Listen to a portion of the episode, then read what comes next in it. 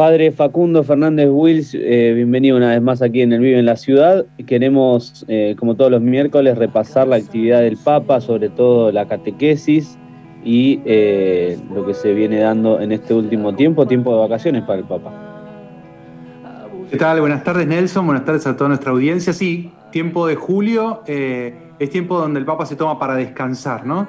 Sabemos que los otros pontífices se tomaban este mes para ir al a Castel Gandolfo, que es un pueblito muy chiquito, muy cerquita de Roma, pero que está un poquito en altura. Roma en, verano, estamos en pleno verano en julio, es muy caluroso, pero todos los romanos escapan a la zona de Castelli, digamos, esta zona periferia en altura, que lo que da es eh, un poco de aire fresco. El Papa Francisco, de su primer verano en Roma, se quedó ahí, se queda ahí, está descansando, pero hace su aparición pública todos los domingos en el Angelus, al cual nos tiene acostumbrados donde el Papa comenta un poco el Evangelio del domingo. Este domingo escuchamos el texto de Marcos 6, la vuelta de los discípulos después de la gran misión al cual Jesús los había eh, enviado. ¿no? El Papa nos dice que este texto nos ayuda a comprender dos aspectos importantes de la vida.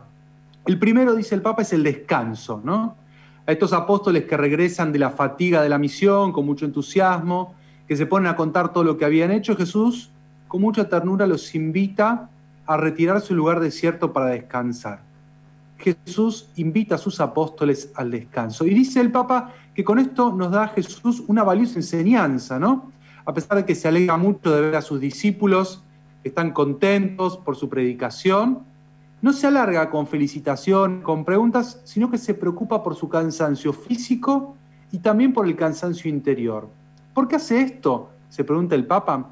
Porque quiere ponerlos en guardia contra un peligro que está siempre al acecho y que también está para nosotros al acecho, dice el Papa. El peligro de dejarse llevar por el frenesí del hacer, caer en la trampa del activismo, en el que lo más importante, dice el Papa, son los resultados que obtenemos y sentirnos protagonistas. ¿no? ¿Cuántas veces pasa en la iglesia, nos recuerda el Papa Francisco, que estamos atareados, vamos rápido, pensamos que todo depende de nosotros y al final corremos el riesgo de descuidar a Jesús y ponernos siempre a nosotros en el centro. El Papa dice, no se trata solo de un descanso físico, sino también de un descanso del corazón, porque no basta con desconectarnos, dice el Papa, sino que es necesario descansar de verdad. ¿Y cómo se hace esto? Bueno, dice el Papa que para hacerlo es preciso regresar al corazón de las cosas, detenerse, estar en silencio, rezar, para no pasar rápidamente del trabajo a las vacaciones. Recordamos que en Europa, en todo el hemisferio norte, están empezando las vacaciones, ¿no? Entonces, es una, un, un Angelus destinado especialmente a todos aquellos que están empezando sus vacaciones como si fueran nuestros primeros días de enero, una cosa así, ¿no?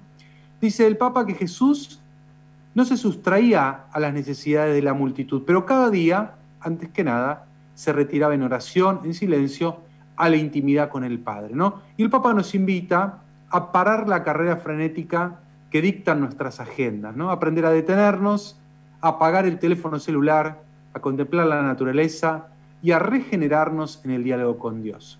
Sin embargo, dice el Papa que el Evangelio también nos cuenta que Jesús y los discípulos no pueden descansar como querían, porque hay una multitud que los sigue. Y acá está el segundo aspecto, dice el Papa, la compasión, que es propia del estilo de Dios. Este Dios que es cercanía, que es compasión, que es ternura. Jesús conmovido se dedica a la gente y empieza a enseñar. ¿no? En esto parece una contradicción, nos dice el Papa, pero no lo es.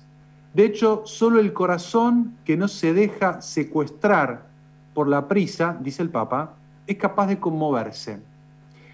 Es decir, de no dejarse llevar por sí mismo, por las cosas que tiene que hacer, y darse cuenta de los demás, de sus heridas, de sus necesidades. Entonces la compasión, nos dice el Papa, nace de la contemplación. Si aprendemos a descansar de verdad, nos hacemos capaces de una compasión verdadera. Necesitamos, y con esto concluye el Papa, una ecología del corazón, compuesta de descanso, de contemplación y de compasión.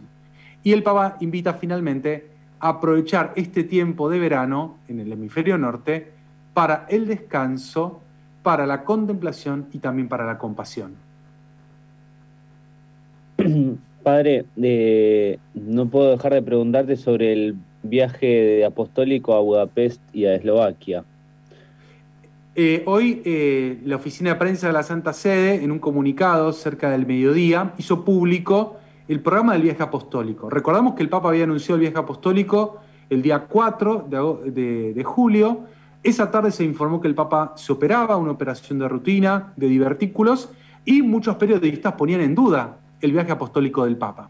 Sin embargo, hoy la Santa Sede publicó el programa de este viaje apostólico que va a ser muy intenso, del 12 al 15 de septiembre.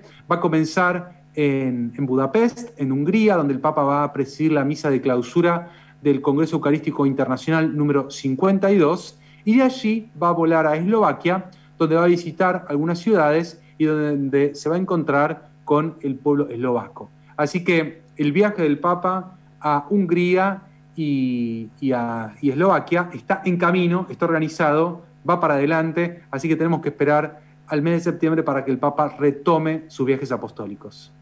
Excelente, muchísimas gracias, muy clara la información.